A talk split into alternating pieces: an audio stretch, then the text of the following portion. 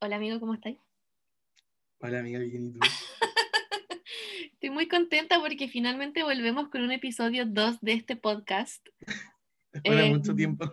Sí, que le pedimos las disculpas pertinentes al público porque mm, la vida pasó entre medio y, y- pero ya volvimos, así que eso es lo importante. Ojalá es como no perder el ritmo. Ah, Sí. es lo que pido. Oye, em, ¿qué película vamos a comentar esta semana, po? Jordan Manía. No sé, ya sí, me encanta, me encanta. Jordan Manía. Oye, em, también conocida como Atrapado en los suburbios por la gente normal que no se pone a inventar títulos de película.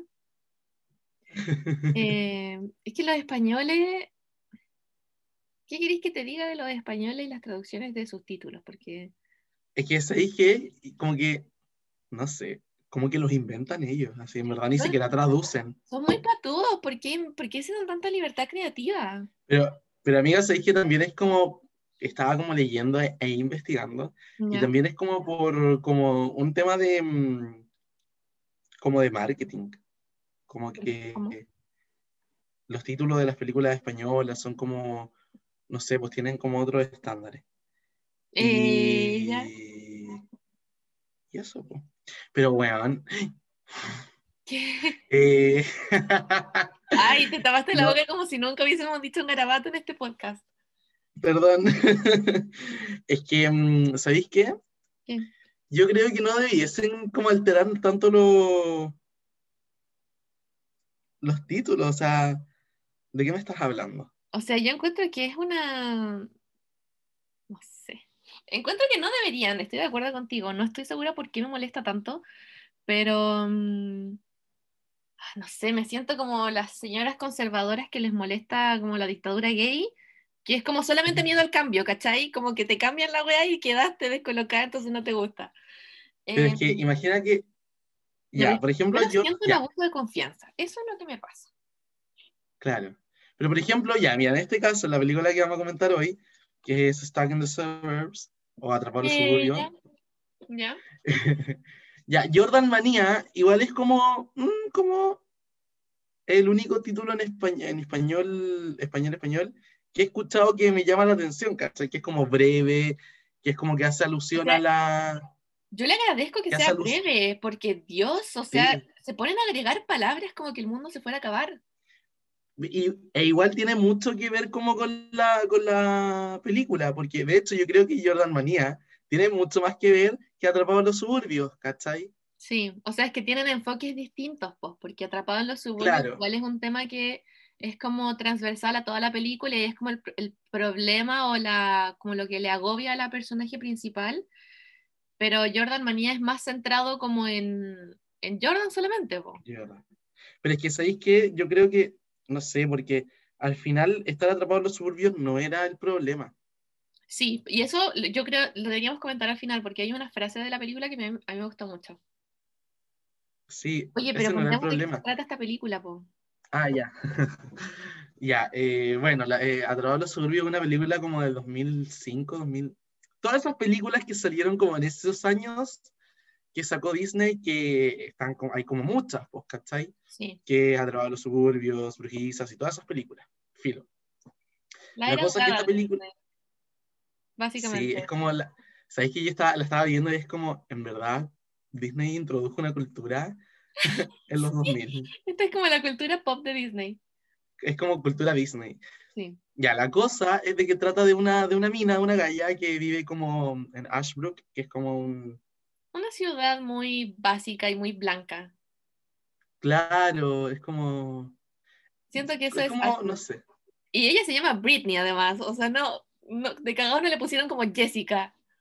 Claro, es como muy americano. Demasiado.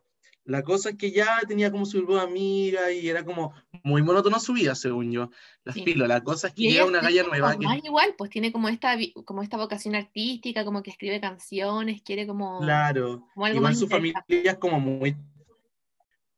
como muy americana, como muy prototipo familia americana. ¿cachai? Como Es todo muy... los tres hijos, la casa bonita, los dos autos, la mamá en una van, el papá en un sedán, Sí, eh, muy...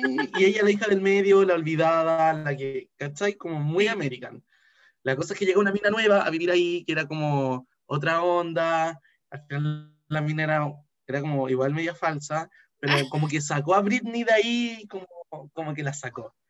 Y ahí se empieza a desarrollar como esta amistad entre las dos. Bueno, después a todo esto había como una, una manía por un cantar- cantante pop, que según yo es como, todas las películas de esos años como que ponían de prototipo, el prototipo de estrella pop de esos años para esos productores era como Justin Timberlake. amigo, yo quería tocar este tema porque siento que sí.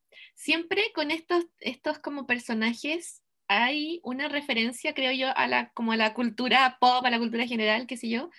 Em, y yo quería que discutiéramos, porque yo primero pensé en, em, ay, en Jake, ¿cómo se llama este tipo? Se me olvida. Em, ay, amigo, de Freaky Friday, lo comentamos el capítulo pasado. Ah, eh, ¿se me olvidó? No, no, no. Eh, Ya, Steve Wolf. ¿No? Ay, que estoy pensando como... ya estamos fallando en este podcast con las referencias. Em, Me equivoqué de película. es que- no, es el típico gallo que tiene tres nombres. Espérate, lo voy a buscar porque no podemos quedar así. Se llama. mm, No, Chad Michael Murray. Me pillaron. ¡Me pillaron! Ah, Chad Michael Murray, primero pensé en él porque él también estaba muy fuerte en esta época. Pero él sí, estoy de acuerdo de contigo. Estoy de acuerdo contigo en que es Justin Timberlake la referencia del mundo real para este personaje. Eh, porque además eh, es como de la época de Justin em, Timberlake, porque después Cuando- otro Justin llega a escena. Em, Es como, Pero- es como cuando, cuando Justin Timberlake como que había dejado como la banda y era como un chico pop solo. Como... sí, y creo que es como en el tiempo también en que él estaba en una relación con Britney, ¿o no? O estaba saliendo de su relación con Sí. Es que ellos eran como los pop icon de ese momento, pues, ¿cachai? Sí, Y, y todas las, según yo, todas las películas como de esa época que tratan como estos temas así como super basic, en verdad que nos gusta como, como comentar, eh, todos tenían como de prototipo estrella pop, a, según yo, a Justin Timberlake y sí, todo él, era era el- como... él era la referencia del momento. Sí. Y sabéis qué? Esto lo quería comentar, porque es algo muy estúpido muy superficial, pero yo quiero expresar mi descontento, y es que me da rabia que este del Jordan, que no hayan escogido un actor más mino. Ah, sí, pues. Porque sabéis que me pasa que yo veo películas y el actor es mino y tú decís, sí, lo veo, me, me imagino, sí, lo quiero, lo quiero para mí. Y con Jordan no me pasa eso. Y lo Ah, es extraño, como- extraño ese sentimiento. Y con el pelo corto después como no, Ay, amigo, pero a mí me gusta más su pelo corto. no sé. Nuevamente estamos en desacuerdo en este podcast. Oye, vamos pero a ¿a dejar pregunta para el público. Y ahora las vamos ¿a quién- agrupando a medida que las... No, pregunta, pa- no, pregunta para el público. ¿A quiénes hubiesen puesto ustedes como Jordan Cage? ¿La qué actor de esa época? Yo creo que esa es la verdadera pregunta. Em, ¡Ay, qué difícil! Aló, Chad Michael Murray, tenemos otro rol para ti. Oye, lo que te iba a decir, de que ya, pues filo, em, Britney como que se, se tropieza con el... Esto es como muy que nu- nunca va a pasar, como que en verdad esto jamás pasaría, pero en el mundo Disney como que estas cosas pasan así como mágicamente.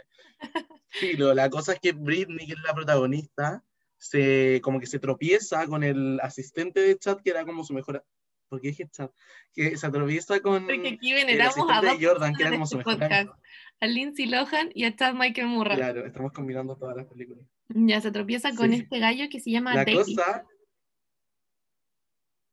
David, sí. La cosa es que como que se les caen a los dos las cosas de su bolso y empiezan como rápido, como a echar todo. Y se da cuenta Britney después de que su teléfono no estaba, pero que en subsidio de ese estaba el teléfono de, de otra persona y jamás se imaginó ella que era el teléfono de Jordan. Claro. Y ahí se empieza como a dar toda la dinámica, empiezan como a salvar también a, a, a- Jordan como de ser consumido por como el mercado pop Ujú. y, mm, y bueno, también se generan problemas entre ellas como amigas y todo. Y, Y ahí ahí como que termina. ¿cachai? Como que todos felices. Sí. Oye, Sí, sí. Yo quiero comentar varias cosas de esta película. Yo igual hice una lista. Yo también. ¿Quería empezar con tu lista? ¿Qué? ¿Quería empezar con tu lista? Ya, ya empezamos con mi lista. Ya, mira, tengo. Es, la- es larga esta lista. Yo, Ah, ya. hago comentarios de todo. Sí, yo era como. Ah, no, es que eso tengo que comentarlo, onda. Ya, filo. Mira, uno, que es como cuando están mostrando como la vida de Britney, que es como Full American, en la mañana y todo. Y como típica mañana en familia americana, así como los tres niños al colegio y todo el show. Filo, eh, la discusión entre, eh, entre la mamá de Britney Ujú. y Britney sobre como la vida adolescente, que como que Britney está como escribiendo y todo. Ay, amigo, espérate, la como, vida ¿No eres adolescente? feliz con la vida que te damos? Ay, le dice, no Ah, eres ya, eh, la, la- Sí, pues cuando le dice así como, no eres feliz con la vida que te damos, y es como, ay mamá, como que en verdad los ado- adolescentes vivimos atormentados y todo, y es muy verdad eso. Amigo, a mí me da mucha pena la mamá de Britney, como que yo la veía y decía, bueno, esta, esta mujer piensa que su hija se va a suicidar. Pero, eh, pero Britney era como, era como otro tipo de adolescente, no como ponte tú en confesión de una típica adolescente. Sí, Britney es, es que Britney también su, su, ah, su carácter, su personaje se ve muy influenciado como por la vida que ella lleva, po, porque ponte tú, em, nosotras, ya, yo ya asumí que en todos los capítulos vamos a hacer referencia a confesiones de una típica adolescente, Lindsay. pero Sí. Lola Step, Es que Lola es mi película favorita. es que sí es increíble, es que Lindsay Lohan en este podcast que- va a ser es que mencionada Las películas de Lindsay Lohan son muy intensas y son como muy significativas. Porque si te das cuenta, ninguna película de Lindsay Lohan, no sé si sea coincidencia, no sé, ninguna película de familia tradicional, como No, con... ¿Cachai? Entonces acá sí, po, era como su vida familiar era como muy buena, muy perfecta, pero en verdad el adolescente puede no tener ningún problema, pero igual va a tener problemas porque en verdad vivimos Sí. atormentados, po. Sí, sí, y eso es muy fuerte igual como el reflejar eso, que en verdad es una etapa de la vida como difícil y es como una etapa que la, por la que pasan todos, ¿cachai? Y siento que eh, los Como que papás, atormenta. Siento que los papás o la cultura en general lo saca mucho en cara, como, pero ¿por qué tenéis tantos, pero por qué te sentís como así si tenéis como no tenéis ningún problema? Y es como, bueno, la vida de los Claro. adolescentes es así porque es una edad de mierda difícil, ¿cachai? según yo, un adolescente tiene mil problemas, pero claro, son problemas que a ojos de como los adultos son como súper estúpidos y todo show. pues así como, no En sé, como especial, no- en este contexto, ponte tú de, mm, de esta mina, que claro, como que sus papás eran como muy bacanes, como familia casi perfecta, pero Ujú. eso también da a entender, damos, da a entender y muestra que independe- independiente de eso, el- la, la naturaleza de un adolescente es, es atormentarse y como ahogarse en un vaso de agua. Porque eso, además como que es la etapa más intensa de tu vida. Sí, no, y, y, y empezáis como a transicionar en esa, no sé, como entender muchas más cosas de normas sociales, de cómo ser, cómo Claro. no ser, sentís una presión externa, ¿cachai? Que siento que em, también se ve muy bien reflejada en, en la dinámica del grupo de amigas que ella tenía antes, o como antes de la llegada de Natacha y después de su llegada. ¿Cachai? Que ella, por ejemplo, este tema de querer resaltar, y me- a mí me causó mucha gracia el tema de los zapatos, que ella muestra como al principio del- de la película, que se los mandó como su tía de Nueva York, de no sé dónde, y Que después, nadie los tenía en Ashbrook. claro, y nadie los podía encontrar, y al día siguiente como que ella llega al colegio y todas sus amigas lo tenían porque los habían pedido por internet, y para ella fue como la lata más grande de la vida. Sí. Es como, en verdad, no, es que yo creo que Britney era como muy consciente de su, de su, que- de, de- de su vida tan plana, tan como, Sí. Tan, no, no sé cómo explicarlo. Ya, filo, entonces como que había cosas que, que, claro, ponte tú eso también como que la, porque ella siempre quiso como resaltar, pero no como en mala. Entonces era como, tengo estos zapatos y como que ya la weá muy basic. pero, y eso, claro, la hacía sentir como diferente. Claro, porque al final tú decís, ay, son unas, no sé, unas chalas, pero era significativo para ella, pues, ¿cachai? Claro, y después se da cuenta de algo que... más profundo igual, que es esta necesidad Claro, como y de, después se da de cuenta diferenciarse que- del resto. Y, pero espérate, que después se da, se da cuenta de que no era necesario como algo material para resaltar, pues, ¿cachai? Ujú. Y filo, la cosa es que eso hace como que vuelva a ser como, ah, ya, no, es como, mm, como que se estancaba, su entorno la estancaba. Sí. Sí, porque era fome también el entorno como de... sus para sus amigas era lo máximo tener todas los mismos zapatos. Era como la Sí, hueá más bacán del mundo y para ella era una lata. Em, y sabéis que con este tema de los zapatos yo quería saltar a otro tema, que es eh, la llegada de Natacha a la vida de Britney. Yo creo que le ayudó como, como que fue un empujón. Pero sabéis que a mí me, me causa mucho... mm, Sí, igual definitivamente creo que fue un- el empujón que Britney necesitaba. Que necesitaba Porque Britney igual está muy... mm, eh, resulta como contradictorio el personaje de Britney, porque ella igual em, disfruta de la vida que tenía en el sentido de que, por ejemplo, no sé, ella sí amaba a Jordan y le encantaba, ¿cachai? Era como su ídolo. De hecho, eh, me causó mucha gracia que al principio de la película como que estaban todas apuradas por llegar a la casa, porque a las 4 de la tarde salía Jordan en la tele y tenían que verlo, ¿cachai? Sí. Y cuando llega Natacha, como que Britney dice, ay, que como que lata a las admiradoras de Jordan, como cómprense una vida, no sé, ¿cachai? Entonces siento que eso me gusta igual porque siento que tú podí querer ser alguien y resaltar y tener tu propia identidad, pero al mismo tiempo eso no tiene por qué evitar que te gusten las cosas que a todo el mundo le gusta, ¿cachai? Y siento que es una, es una conversación muy de adolescente, que es como, por ejemplo, no sé, yo me acuerdo de este tema cuando salió como el reggaetón se hizo muy popular y como que Ya. había gente, yo incluida, yo era de esas personas snob que decían como, "Ah, como ¿cómo escuchas reggaetón? Como eso no es música, ¿cachai? Y tú decís como, no, yo escucho a los Beatles y es como, bueno, ¿cachai? O cualquier banda indie o cualquier banda que no era popular, Sí, ¿cachai? Como, no, yo escucho, no sé, Imagine Dragons o One Republic, no sé. Y, mm, y es muy adolescente también que en verdad sí te gusta lo que a todo el mundo le gusta, pero querías al mismo tiempo tener una identidad y ser tu propia persona. ¿Cachai? como, como querer ser único y diferente. Sí, único y diferente, sí, que también eso Pero, ya... pero te das cuenta al fin y al cabo que no depende tanto de esas cosas, sino que depende de la esencia de uno. Totalmente, Depende de, de uno mismo. totalmente. ¿cachai? Porque ahora el reggaetón me las bailo todas, pero Sí, pues no sé, yo siento que uno puede disfrutar de todas las cosas. Por ejemplo, me pasa mucho con estas, con las películas que nosotros comentamos en el podcast, ¿cachai? Que yo una vez estaba conversando con alguien eh, y no sé, salió el tema de Legalmente Rubia. Entonces me dijo como, eh, pero Feña, como esa película es malísima, como, que, como que qué asco de película, ¿cachai? Yo le decía, pero está bien, o sea, yo sé que Legalmente Rubia, por ejemplo, no es weón, una película, no sé, de Tarantino, de Spielberg, de, no es una gran obra cinematográfica, tenéis que tomarlo por lo que es, ¿cachai? Una película, una comedia romántica, cuyo propósito es entretener, ¿cachai? Legalmente Rubia nunca fue hecha para ganar un Oscar, ¿cachai? Es una hueá de entretención simplemente, y siento que todas las cosas hay que tomarlas por lo que son como en general en la vida, ¿cachai? Y siento que no tiene por qué contradecirse el ser, eh, tener tu propia identidad, ¿cachai? Y ser fiel a quien eres, y al mismo tiempo disfrutar de weas básicas, ¿cachai? Y, y típico que como que te gusta algo básico y, y te tachan así como de, ay no, qué lata, como que en verdad tú tenés Sí, cero contenido. te es como, definen por eso, en verdad, me, de- me estoy hablando en verdad, como no sé. ¿no? Y la superioridad moral de la persona que no le gusta eso, ¿cachai?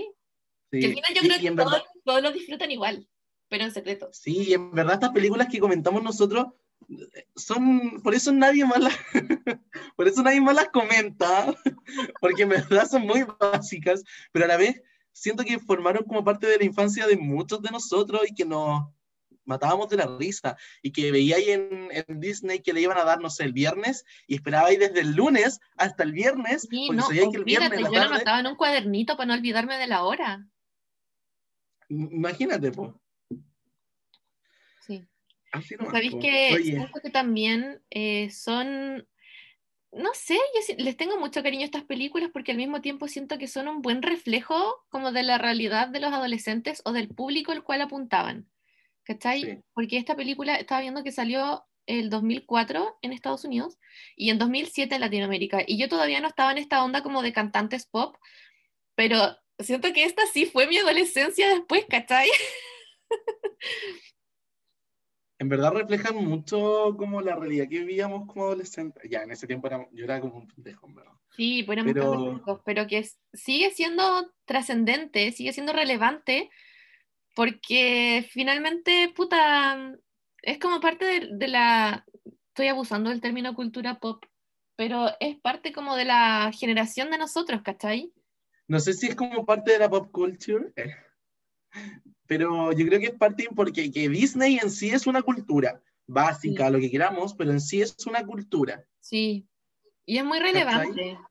Además que esto que pasa que le pasa como a, a Britney con Jordan, a todos nos pasó con un ídolo o ídola pop adolescente. A mí me pasó con Miley Cyrus. Onda, yo escuchaba Fire in the USA las veces. No, no, así, todo el día, no no se cuentan. No, onda, yo, onda, terminaba y la volvía a poner. Entonces, era como, ay, ojalá alguna vez me pase lo que... Igual, todas estas películas nos enseñaron erróneamente a idealizar muchas cosas negativas. Como, al, ojalá pueda conocer alguna vez a mi estrella O pop. sea, de esta a tener forma". como esperanzas muy mm, lejanas de la realidad. Claro.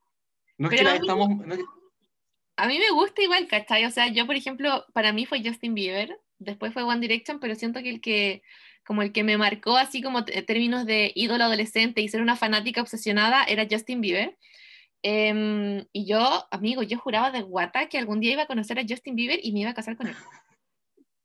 Yo, totalmente ilusa, o sea, eh, realidad paralela, yo vivía ahí, no sé, porque...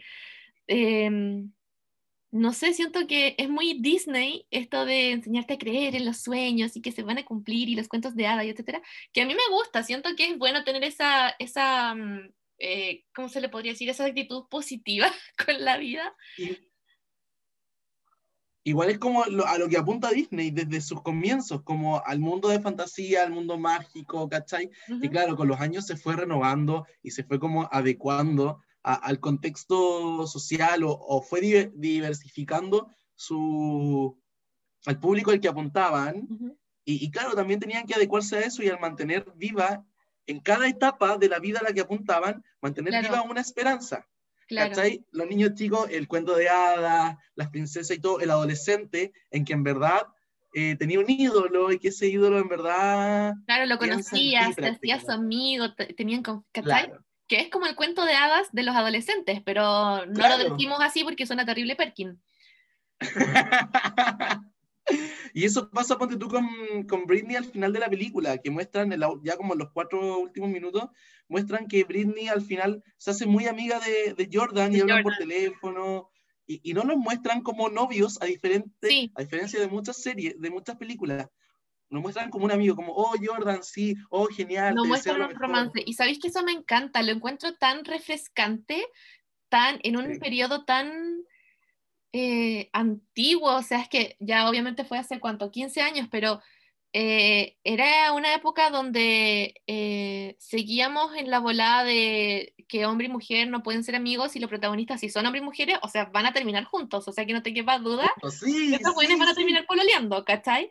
Y fue tan refrescante ver que no se hicieron pareja, sino que formaron una amistad, ¿cachai? Donde se aconsejaban mutuamente, porque finalmente Jordan eh, le entregaba esa experiencia a ella que quería ser cantante, de, oye, yo soy un cantante y las cosas son así, y ella, como esta, esta mm, liberación que le da como de Jordan, no tienes por qué hacer todo lo que te dicen, y se Eso ayudan mutuamente, son amigos. Y eso, Y, y eso mismo iba a encontré comentarte. Amiga, Amigo, ahí estamos, ahí volvimos, volvimos. Sí. Ya, Bueno, aclarar que nosotros el podcast lo grabamos cada uno en su casa por el tema de la pandemia y todo el show, como que en verdad no estamos juntos grabando, por eso tenemos No, problemas técnicos. sí. Ya, amigo, pero estamos hablando de la... Oye, lo que te iba a comentar es eso mismo, po, Sí, que tú dijiste que, que en verdad Britney y Natasha, según yo más Natasha, no tanto Britney. Britney quería entregarle el celular, quería devolver el celular. Sí, po, es que Fue eh, Natacha la que hizo, la que hizo que, que se lo la que quedaran. generó po. todo este cambio. Sí, porque Britney igual, Claro. como dijimos, Britney necesitaba el empujón, porque Britney estaba desesperada por vivir una vida interesante y tener una aventura y tener, no sé, algo que contar en su vida, pero mm, estaba muy asustada también de hacerlo. Y siento que eso también es muy mm, identificable, ¿cachai? Como uno también sueña y dice como, no sé, eh, ay, qué ganas de vivir una vida interesante y no sé, como qué sé yo, irme a otro país, vivir en una ciudad distinta, pero cuando llega el momento en que contempláis de manera seria hacer ese tipo de cosas, es como, mm, te da miedo, po. Según yo, igual mueren. Según yo, igual mueren como si cuando va creciendo matas esas esperanzas que Disney te hizo como creer toda tu adolescencia. Sí, pues que te llega el golpe de realidad también, po. Sí. Y por eso todos Y, y no, y ponte tú lo que Natacha como. Sí, de todas maneras, aunque era una mentirosa de mierda. ¿Sabéis que a mí em, tenemos que hablar de la mentira de Natacha? Ya que Pero llegamos primero ahí. quiero com- comentarte esto. Ya, dale. Espérame, déjame, primero como, como para terminar con Jordan Manía. Ya, ya. Eh, el tema de que de- en verdad como los sometidos que están, que estuvieron, yo creo que ya no tanto, pero los sometidos que estuvieron como las estrellas pop al mercado, a los productores, a las este disqueras, tema. como que en verdad estaban como sometidos, era Me como, encanta este como tema. que claro, como que como Justin Bieber que se hizo conocido por subir como videos cantando ¿cachai? a YouTube y todo, pero al fin y al cabo como que después, ya, como el 2014, 13, se mandó un- como una seguidilla de cagadas, Sí, que era como atroz, pero que es también culpa de, de- de las fans, culpa de, del medio, culpa de las disqueras, de los productores, etc. Y eso de la presión en la que estaba sometido, pues porque Justin Bieber también era Claro. muy icono pop adolescente y los iconos pop adolescentes no pueden equivocarse, po. ¿Cachai? Porque tenéis la presión o, de todo lo que dijiste, de lo, y, y ¿sabéis de quién más? De los padres de los fans. Porque yo me acuerdo cuando Miley se reveló, todas las mamás estaban atacadas porque mi hija ve a Miley Cyrus. Imagínate Miley Cyrus anda fumando marihuana y mostrando el poto. Eh, entonces, es una presión de donde quiera que lo mires, les llegaban comentarios de lo que tenían que ser y lo que no, y les decían, porque, eh, no sé, pues si mi- porque esa era la lógica de los papás, como, si mi hija mañana fuma marihuana es porque Miley Cyrus lo hizo. Y es una lógica estúpida, pero... Eh, no, no sé si tan estúpida, que en cierto sentido igual es así, porque por algo hay mucha gente que se corta el pelo, se corta el pelo como Miley Cyrus, Ya, pero... que se tiñó el pelo del color que, que se tiñó Miley Cyrus, porque en verdad nosotros como adolescentes en ese, en ese tiempo estamos como formando un criterio, ¿cachai? Sí, Y en verdad si Miley, no sé, en, en mi caso, cuando Miley como que, me acuerdo, fijo, iba como en el auto, iba como escuchando las 40 principales, y iba con mi mamá, ¿cachai? Chico yo, po. Y mamá decía, oye, que falla esa niñita, como que en verdad, ¿qué le pasó? Y todo el show. Y yo dije así como, a mí me gusta Miley, como que en verdad me da lo mismo y todo el show, ¿cachai? Porque yo la iba a seguir independiente de lo que ella hiciera, pero claro, ahí entra como eh, la influencia de los padres, del medio, que veis que las disqueras o que Disney le hacen como la L a estas personas que se rebelaron, que Ujú. crecieron, ¿verdad? Que quisieron salir de ahí, porque sí, po. toda la razón. Y que los papás dicen que, oye, pero ¿cómo, cómo hizo eso y la cuestión? Entonces ahí también va ahí como influenciándote como, porque si no te dijeran eso, si tu entorno no dijera eso, tú andas igual como que seguir nomás a Miley entonces como, ¿cachai? Sí, No sé si se entiende. pero... mm, em, no sé, ¿sabes que a mí me da tanta lata ese comentario de... Porque siento que al final... em, siento que si los niños quieren fumar marihuana van a fumar igual. Y si no lo quieren Ah, hacer, no, no sí, lo van a hacer, ¿cachai? Entonces, siento que me, a mí me da mucha lata cuando decían, eh, ay, pero es que mira el ejemplo que da. Y es como, señora, enséñale usted a su hijo, ¿cachai? Em, Sí, pues, como, bueno, sí, eso es, edúcalo tú. Sí. Y sabéis que el tema que decías tú me llega muy de cerca porque me acuerdo que el primer escándalo que tuvo Justin Bieber fue que una mujer dijo que lo había, la había dejado embarazada, como en un concierto, algo así. Y, ¿Ya? y mis papás como, oye, mira, el Justin Bieber lo están casi que demandando por paternidad. Y yo como, no, Justin no haría eso. Yo no, no lo hizo, sé. po, ¿sí? Mira, eh, creo que le hicieron un ADN y dio negativo, pero no sé, con la plata que tenía Justin Bieber fácilmente pudo haber un acuerdo por debajo de la mesa y puta, pagarle, no sé, 10 millones de dólares y decir, olvídate de mí, ¿cachai? Eh, entonces yo creo, esa, esa noticia al menos dio como que fue falsa, Habla. pero yo no sé, porque Hollywood, tú sabes. Em, Pero Brigio, como las disqueras cuidan al máximo su... Amigos, es que yo quería hablar de este tema porque siento que hoy sigue siendo muy relevante eh, la forma como retrataron la historia de Jordan, porque yo hace poco, em, ya, la feña se va a poner a hablar de One Direction. que hace poco, em, como yo redescubrí mi viejo amor por One Direction, eh, y empecé a leer muchos comentarios eh, de que la banda finalmente se separó como por la presión que les ponía Simon Cowell, que en su tiempo creo que era como su manager o mm, no sé qué era, pero como que los manejaba. Em, y cuando tú te ponías a ver la historia de One Direction, los weones sacaron un álbum todos los años que estuvieron eh, como vigentes y todos los años eh, estaban en giras. Esos niños tenían como 16 a... Creo que Harry, que era el más joven, tenía como 15 cuando empezó One Direction y Luis, que era el más viejo, tenía, no sé, 18. Em, y estuvieron cinco años juntos y cinco años en gira y cinco años sacando discos. Harry en una entrevista como que dijo que, eh, porque alguien le preguntó, Juan, si estáis en gira, ¿cómo grababais discos? Y él dijo, no, nos llevaban como, había como un auto que nos seguía a todas partes y había adentro del auto como un estudio de grabación. Entonces, como que en el día grabábamos los discos No. y en la noche nos íbamos como al concierto, ¿cachai? Y esa era su vida. Y digo, bueno, o sea, y todos como que, porque Zane fue el primero en irse y quedaron los cuatro, y los cuatro duraron como un año y se separaron. Y como que Harry en una entrevista dijo como, no, yo entiendo a Zane que se fuera porque obviamente estaban hasta el pico, ¿cachai? Perdón por la audiencia, pero estaban hasta el hoyo de explotados, ¿cachai? Y siento que eh, siempre ha sido así con todas las personas en el mundo del entretenimiento. O sea, basta ver como la historia, por ejemplo, de Britney, Free Britney sí. y todo esto, em, de cómo terminó rapándose la cabeza y Pero pegándole como a los, pa- a los paparazzi, ¿cachai? Lo que hace la industria con las Pero igual. Britney, según yo, estaba como... Pero amiga, igual según yo, Britney estaba sometida como una presión familiar. Totalmente, pues Porque- Britney tiene una familia, un padre completamente abusivo.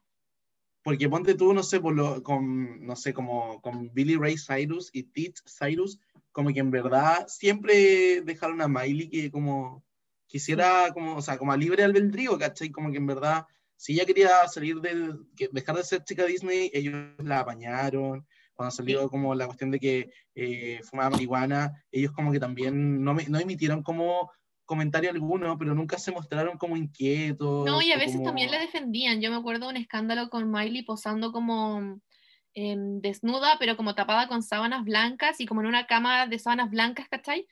Eh, muy criticada porque Miley tenía como 17 en el momento y Billy Ray también salió a decir como, oye, yo estuve presente en la sesión, fue todo muy respetuoso, las fotos son artísticas y, y yo apoyo a mi hija como en las decisiones que ella toma, ¿cachai?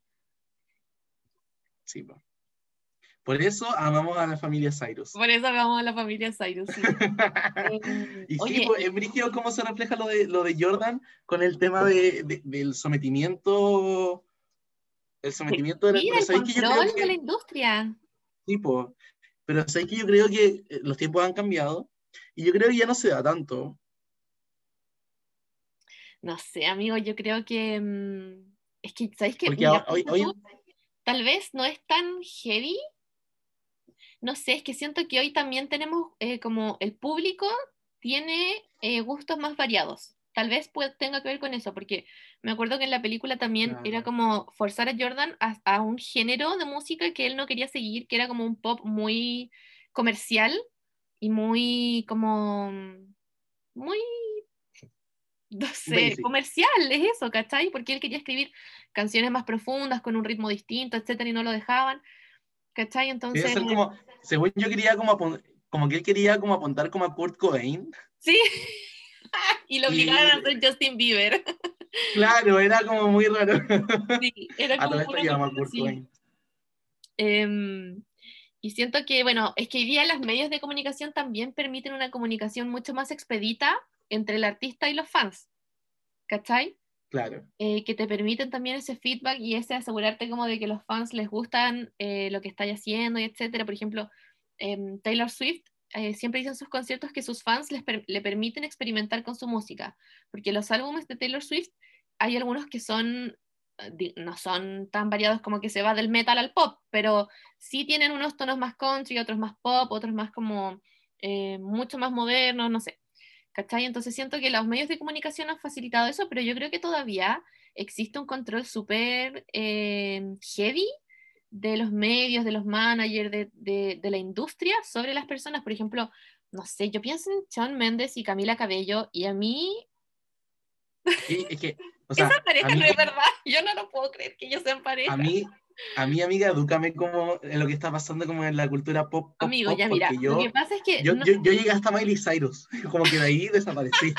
no, es que no es nada como específico, pero es que es una pareja que hay mucha especulación de que ellos en realidad son un show de relaciones públicas, ¿cachai?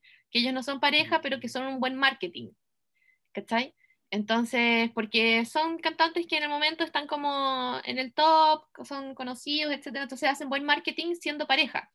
Pero es que a mí no me sacan de la cabeza que ellos dos no se gustan, es que me da al, al fin y al cabo públicas como que se agarran con lengua en la calle, no sé. Amiga, al fin y al cabo esas cosas son como, bueno, como que ya, hicieron como un estudio de mercado antes de, de que estos gallos se pusieran a pololear, me imagino yo, y al fin y al cabo como que es como, eh, ¿qué quieres que tu estrella pop haga? Sí, ¿con quién te gustaría es que esté? como- claro, como en verdad es como muy... mm, a la que yo siento que igual está como explotada y que es como... Es que yo me como que desaparecí de esta cultura pop, yo era como muy chico Disney. Ya. Y ya después como que me puse más, más reggaetonero hasta la tumba, como más, roque, más rockero, más música alternativa. Y, y a la que encuentro que, que es como la pop icon que está como ahora y que es como que mm, la paso y como buena onda la mina. Y me gusta y siento que la están como, como sometiendo es a Dua Lipa, porque ya no para de producir, amiga. Qué heavy, amigo. Puede ser, pues, porque mm, Dua Lipa está muy top en este momento y puede ser que le estén presionando mucho para, para producir, pues. Sí, po. En realidad yo no sigo tan de cerca la carrera de Dua Lipa, me encanta ella porque la encuentro increíble, pero, Sí. pero no cacho sus, como sus release de música. Oye, amiga, volviendo como a Stuck in the Suburbs. eh, ¿No fuimos un poco lejos? Sí, oye, disculpen, es que somos muy dispersos. No, pero es que la, el tema de muy disperso. es heavy, porque es, Es muy heavy, es muy brígido. Sí, Yo podría estar hablando todo, con la niña podríamos estar hablando todo el día de esta película, sí, en verdad. O, o de cualquier otra cosa, todo el día.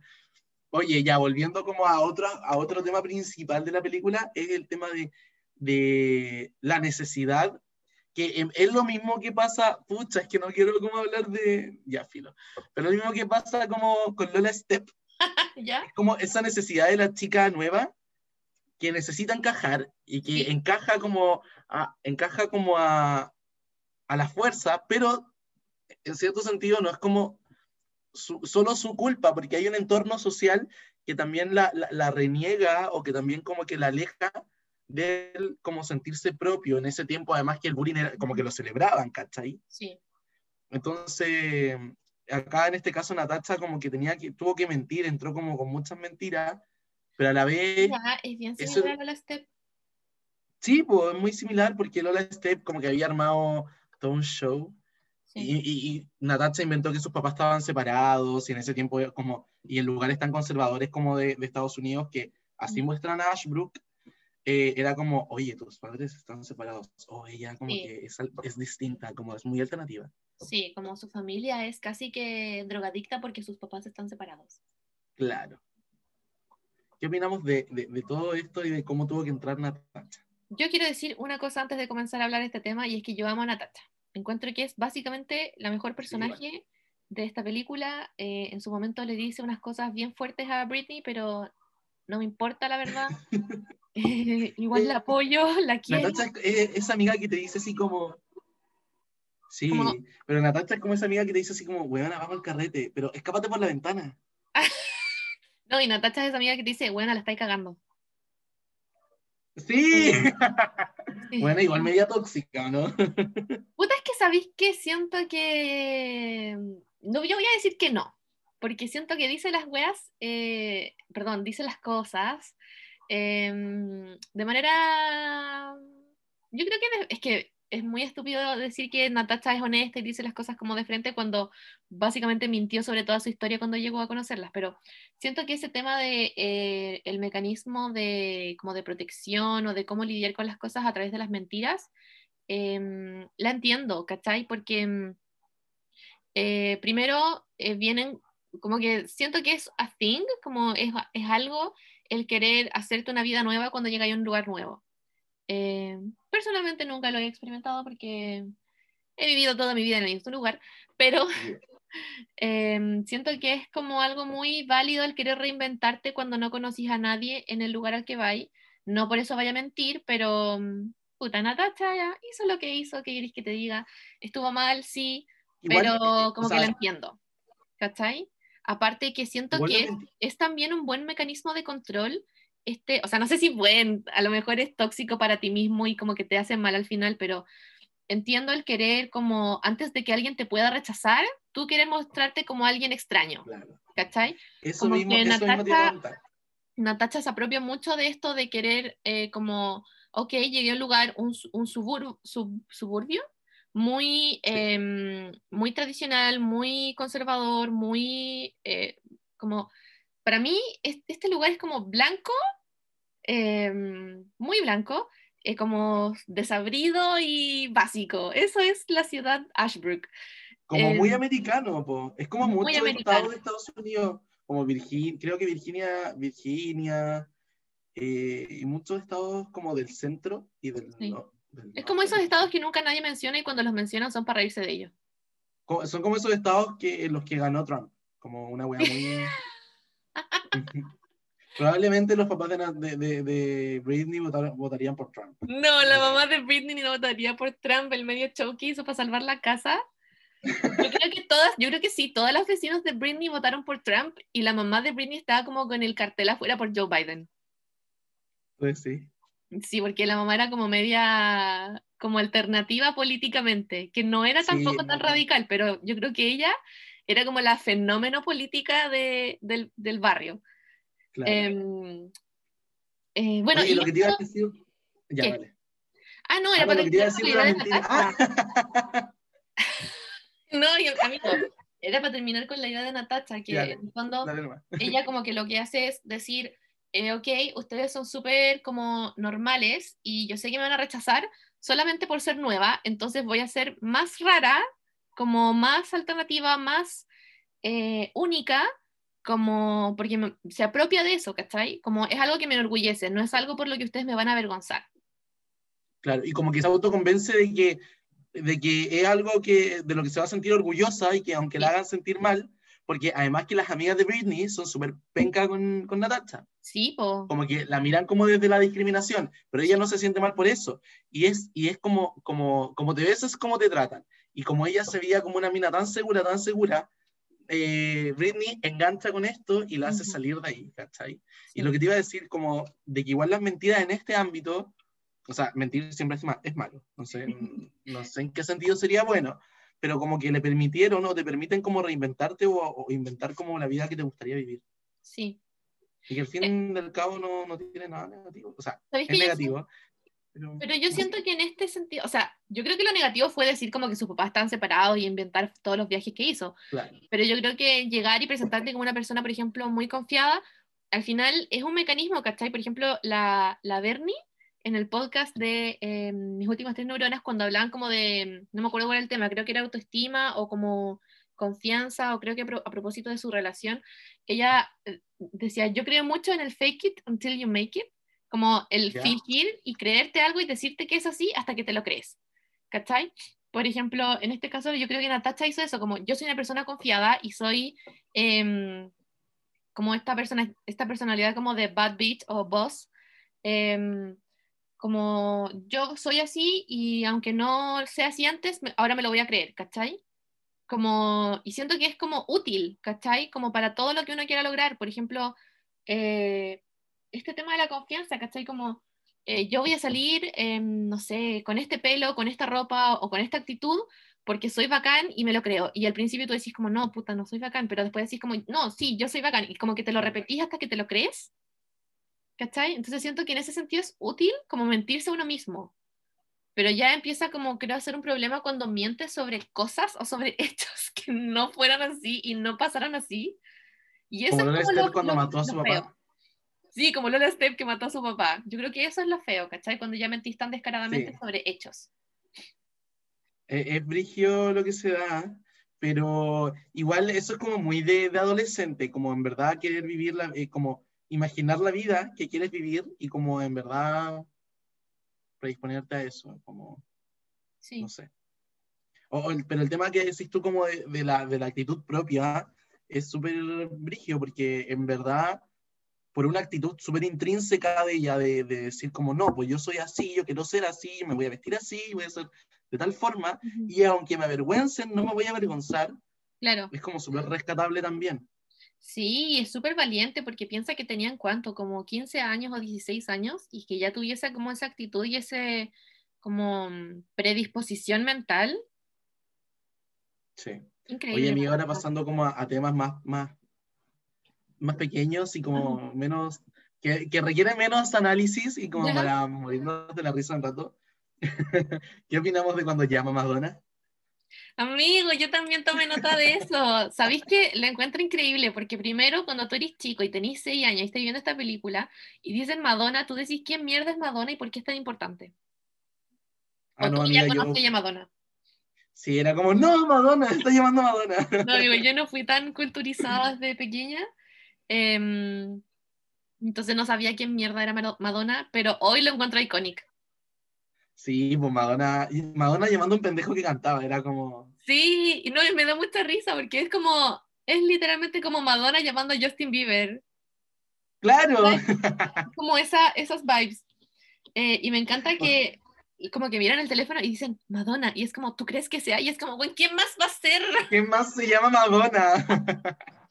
Y me da mucha risa que contestan y como que Madonna dice una wea y gritan. Y corta así como, chao. Sí, no, y después cuentan así como, hablamos con Madonna.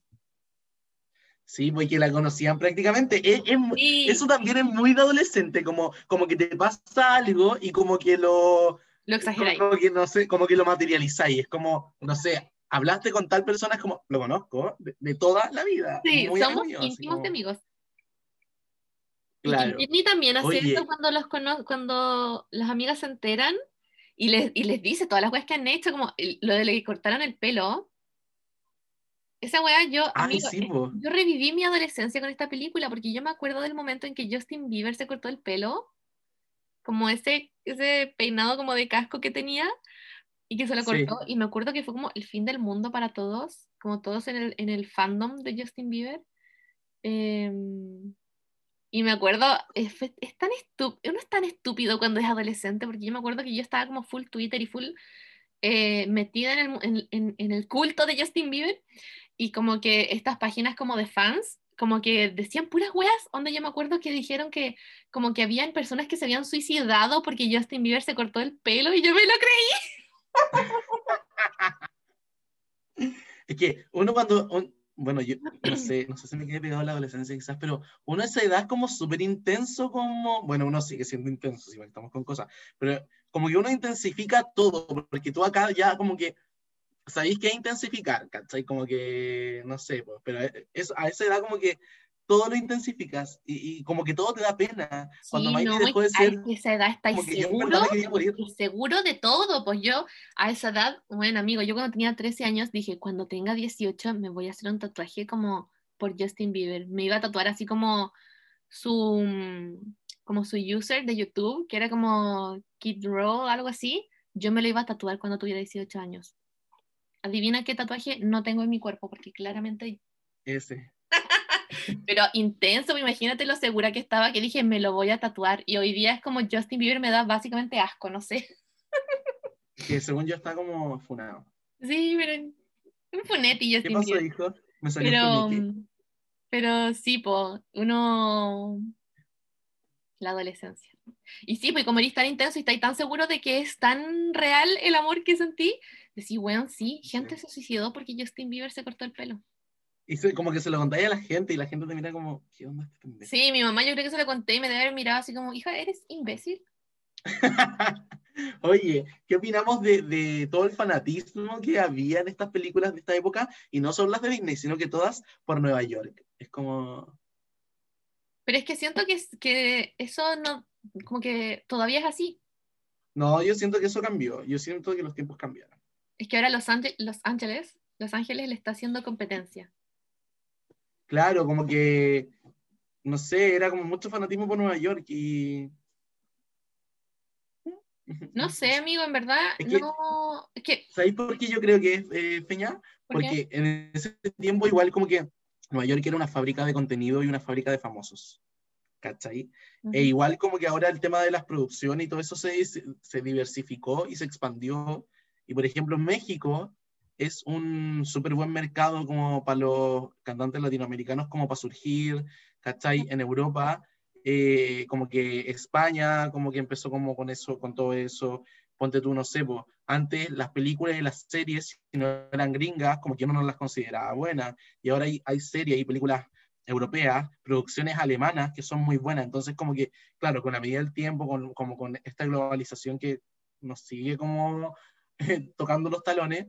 Permitió también como descentralizar eh, artísticamente al mundo, ¿cachai? Porque todo, eran, to- todo era como Estados Unidos, lo que sale de Estados Unidos, eh, eh, el, el producto, el producto como artístico de Estados Unidos es espectacular. Y adentro de Estados Unidos, si viene de Nueva York, mejor. Y como se globalizó tanto todo esto, yo creo que ya no es tan así. Sí. Es la Oli. Es la Oli. Perdón, tuvimos una Ah. interrupción de, de índole familiar. Em, amigos, lo que te iba a decir es que yo creo que tú tienes razón en términos de que se ha diversificado y se, ha- se expandió el mercado. Em, yo creo que se explica esta obsesión con Nueva York por la época, porque estamos en el 2004 cuando se estrena esta película y em, venimos saliendo de dos eh, series que marcaron, creo, la cultura en la televisión norteamericana. Yo voy hablando como experta y la gente a lo mejor me escucha y me dice, ¿qué Oye, estoy hablando? Acla- aclarar que nosotros es como a lo que nosotros creemos, nosotros no tenemos ningún... Sí, yo no hice ningún tipo de investigación para No. esto, por favor no me vayan a citar en ninguna parte. Em, pero a mí se me ocurre así como, de, como desde al aire, así nomás, como que lo agarro al aire, dos series que son Friends, que está ubicada en Nueva York, y que Friends eh, estuvo al aire entre el 94 y el 2004, y Sex and the City, que marcó mucho... em, Sí, Sex and the City es como... como la vida en general, yo creo, de los gringos, sobre todo de las mujeres, obviamente también de los hombres, porque creo que, em, bueno, masculinidad tóxica, yo creo que ningún hombre reconocía, un hombre hetero reconocía ser fan de Sex and the City en los 90, pero em, yo creo que marcó mucho la, la cultura Sex and the City porque fue una serie muy trascen- trascendental también. Em, y esas dos están, y so- fueron series muy exitosas, ¿cachai? Seguramente hay más, por ejemplo, Claro. eh, Will y, y- y Grace, ¿cómo se llama? Sí, creo que Will y Grace. Eh, también es otra sitcom en los, eh, eh, de los 90 en Nueva York, pero estas dos series em, fueron muy exitosas y hasta el día de hoy tienen mucho público, tienen mucho, siguen siendo relevantes y siguen siendo actuales. Por ejemplo, yo, puta, me encanta Friends, me encanta Sex and the City, em, y siento que hasta el día de hoy tienen una, una base de fanáticos muy grande, porque hicieron un impacto muy grande. Entonces siento que em, veníamos con la onda de tener una vida en Nueva York es tener una vida fabulosa. ¿Cachai? Claro. Porque también Además es toda la que- idea del lujo de Manhattan, de la idea de, de no sé, ¿cachai? Como que ese era el mensaje. Si vives en Nueva York, eres fabuloso. Además que, además que amiga, eh, igual en Nueva York en este tiempo estaban como pasando N cosas. Como que, como social y culturalmente, como que Broadway y toda la onda de como el, el teatro en, en Nueva York estaba como en su fugeo, estaba como forjándose así como muy brigio.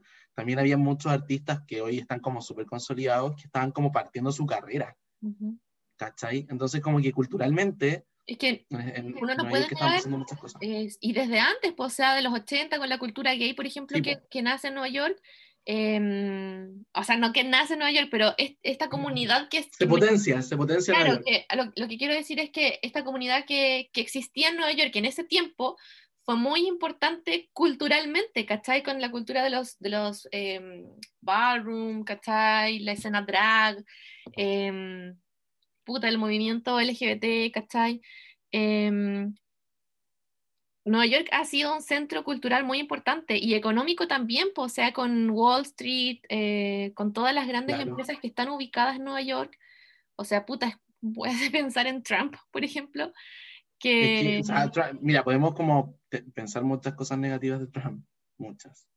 Pero igual él como que impulsó y potenció Nueva York. Sí, o sea, Trump es un rancio, ¿cachai? Y un sí. weón, un loco de mierda. Pero no podéis negar, como es un hecho que el weón, eh, en términos de, no sé, business, ella, eh, yo no sé nada de economía, pero puta, bueno, el weón tiene una puta torre con su nombre en Nueva York, ¿cachai? Igual que el tema de Rockefeller y todo eso. Po. Sí, sí. Entonces, yo, Oye, amiga, ¿Ah? pasando a otro tema que también requiere menos análisis. ¿Qué nos pasa cuando maneja a la hermana mayor de Britney? Bueno, amigo, la hermana mayor de Britney para mí fue todo un, fue un, un, journey, fue un viaje para mí porque yo empecé a ver la película y dije, ¿quién es esta mujer? No la recuerdo. No me acordaba que Britney tenía una hermana, como que para mí fue solo trascendental, pero la escena que me gusta es cuando está manejando y van al hotel y David les dice como, no, váyanse a la mierda, y se están yendo y David se da cuenta que ellas tienen su teléfono y baja como corriendo y va persiguiendo el auto y choca con la parte de atrás del auto y como que, y se cae al piso. Para mí eso fue increíble. Y, y, ella es como, como muy histérica, porque también su, su, imagen viene como de una hija perfecta, como sí, cuando la mamá dice así como, sí. revisión de tarea, la terminé hace dos horas, así como sí. muy, entonces como todo bien, todo bien, pero en verdad como que era Pero muy histérica. manejar. No, Sí, sí, me encanta eso, porque mm, eh, me siento, mira, primero me siento muy identificada, porque yo soy esa mujer cuando aprendí a manejar. Yo, ¡ay, qué terrible! Te juro que terminaba con dolor de espalda cuando aprendí a manejar, porque estaba tan ¿En serio? Eh, sí, y me siento muy identificada con ella, oye. ¿Qué- No era como ella, no terminaba mi tarea dos horas antes de lo que tenía, ni siquiera hacía mis tareas, pero em, me encantó su personaje, la verdad. Me encantó que sea tan nerd y tan, em, tan aplicada. Sí, además que en la mañana cuando salía como con, con esta maqueta de un ADN, era como, ya. Sí, Como que yo cuando chico decía así como, oye, la buena seca. Y al fin y al cabo, como que en verdad hacer una maqueta de un ADN no es tan difícil. sí, me encanta que Disney exagera todo. Como que hacer una maqueta de un ADN era rocket science para. ¡Wow! Sí. Oye, bueno, esta película ya, mira, ¿qué nota del 1 al 10? ¿Qué, qué puntaje le da a esta película? Amigo, yo he pensado mucho esto y yo le daría un 7 de 10. Muy segura. Yo le daría un 6,5. Ay, ¿por qué eres tan exigente? A Viernes de Locos le Porque- pusiste un 9. Porque, o sea, oye, a Viernes de Loco le puse un 9. ¿Te arrepientes de esta decisión? No. Nada No, que no, no. No, le pondría un 6,5 porque igual la producción no es tan buena, como que en verdad. Porque ya, ponte tú cuando van cor- cuando se encuentran como. Cuando por fin se encuentran a Jordan, porque él se había ido como a comer una hamburguesa, como que los empiezan a perseguir. Y en verdad, como que ellas van en bicicleta y él va al lado. Y dime qué fanática no alcanza a Jordan corriendo a esa velocidad. Mm. Pero es que si él iba al lado cuando ellas iban en bicicleta, iba bastante rápido Jordan, entonces, pues, Que son cosas que como que no cuadran, ¿cachai? ya, que te rompen la burbuja de ficción. Claro, pero no, o sea, la trama, como la idea de como de desordenar un poco los suburbios, desordenar un poco estas vías perfectas, a mí me parece increíble. Entonces yo le pondría un 6,5. Además que igual Brenda Song es una es una icon de, dentro de, de Disney, como que siempre fue fue muy piolita. Pero sabéis que la, la Britney eh, también encuentra que es como icon. De hecho, esta mina, Danielle Pana Baker, no sé cómo se, se hizo su apellido, ella también tiene otra película muy buena, que yo estaba obsesionada con esa película, que es... ¿Cuál? eh, creo que se llama Diario de un adolescente. No, se llama em, Is Is Salva al Mundo. No, y Salva el Mundo. Esa, Esa. esa era muy buena, muy, Es muy buena. Sí. Yo creo que tiene un muy buen elenco. Jordan es un. No sé quién chucha es porque no lo volví a ver en ninguna. ya saben, esa pregunta quedó así como, ¿a quién hubieses puesto tú de actor en vez de a Jordan? Sí. Oye, así que esa es mi nota para esta película. ¿Sabes que yo el 7 no tengo motivos? Mis, mis notas yo las pongo con el corazón. Eh, pero esta película es muy buena, pero no alcanza a estar al nivel, por ejemplo, de Viernes de Locos. Entonces, por eso hay que ponerle menos. No, no, no, no, es que en verdad Viernes de Loco puede que Ay, nunca haya no. ganado un premio. Siento que no tiene como un buen, un tan buen soundtrack. Como que las canciones son Ah, no, es, mal, es como, Las canciones es de como muy plástico. mejores. claro, pero es que ponte tú con un Viernes de Loco, eh, son canciones que son de Simple Plan, que, que son remake de, de los Beatles, ¿cachai? Entonces eso es como mucho más significativo, para mí al menos. Bueno, pero Esto era haberle como- puesto más talento, po. ¿Cómo? No, sí, pues, pero a diferencia, ponte de- tú del soundtrack de un Viernes de Loco, ¿cachai? Sí, sí, no tienen comparación en realidad. Sí. Pero en general, buena película. No es la más icónica de la época, pero sigue siendo icónica y buena. Oye, yo quiero que Sí. cerremos con una frase que le dice Jordan a Britney cuando, cuando están en el auto y como que se conocen y todo esto. Ya. Bueno, a todo esto no mencionamos la, la frase iconic de Britney de su canción, que es como eh, un océano aburrido y una isla de fe. Para mí era como el, Y una el- isla de fe. era como el punto culmine de la Es- es muy- poesía para mí. muy- era muy intensa. Sí. No, lo que Jordan le dice a. Britney, cuando Britney le dice como, no, es que yo estoy en los suburbios y qué aburrido. Jordan le dice, y yo lo noté porque lo encontré icónico, le dice, igual puedes estar atrapada, así que no debes culpar al lugar, solo debes culparte a ti. Los suburbios no tienen nada que ver. A ti mismo, sí. Es que él estaba atrapado porque él, porque además, eh, acotar de que él salió de ahí de Ashbrook. No, po, él dijo que salió, Ashbrook. él dijo que salió como de un suburbio, de un lugar parecido, porque les dicen, ¿tú eres de Ashbrook? Ah, ya, ya, entonces te lo entendí mal. Ya, pero filo. La cosa es que él salió de donde siempre quiso salir y tuvo la vida que siempre quiso tener y se dio cuenta que igual estaba estancado Sí. y que, que iba a salir y se iba a liberar cuando él empezara a hacer las cosas que a él le gustaban. Que tu libertad viene de adentro. Ah, Claro, que, que tu libertad al fin y al cabo depende de ti, no depende del lugar. sí. Qué bonito. Me encantó cerrar con esta nota el capítulo. Sí. Oye, eh, bueno, vamos a estar subiendo, vamos a estar comentando, vamos a estar más activos en esto, ahora que tenemos más tiempo. Eh, y nada, eh, es muy entrete, fue muy entrete esta película. La próxima película estamos viendo igual, tenemos como varias, porque ahora que Disney, Plu- eh, Disney Plus está como en su máximo apogeo, su máximo Como que, en verdad- tenemos acceso a él. Amiga, estoy- est- estaba viendo una serie en Netflix, como que ya la dejé de ver. Los hechiceros de Waverly Place, Hannah Montana, Sonia entre estrellas, como que estoy reviviendo el Shopping Zone. Amigo, Disney, nada que decir, una máquina de hacer dinero esa empresa, porque puras Sí, buenas ideas, puras buenas ideas. buena, buena idea. Así que vamos a estar más activos en esto y vamos a estar como comentando otras películas. Sí, vamos a volver con toda nuestra gloria este año. Claro. Ya, pues, amigo, hasta la próxima Así que entonces. eso, pues, amiga. Un beso, cuídate mucho. Manténganse safe. Cuídense Sí. y. eh, Cuídense del, vemos- del COVID. del COVID, como dice mi sobrina. Eh, ya, pues, nos vemos en la próxima. Que estén bien. Chao, chao. Chabela.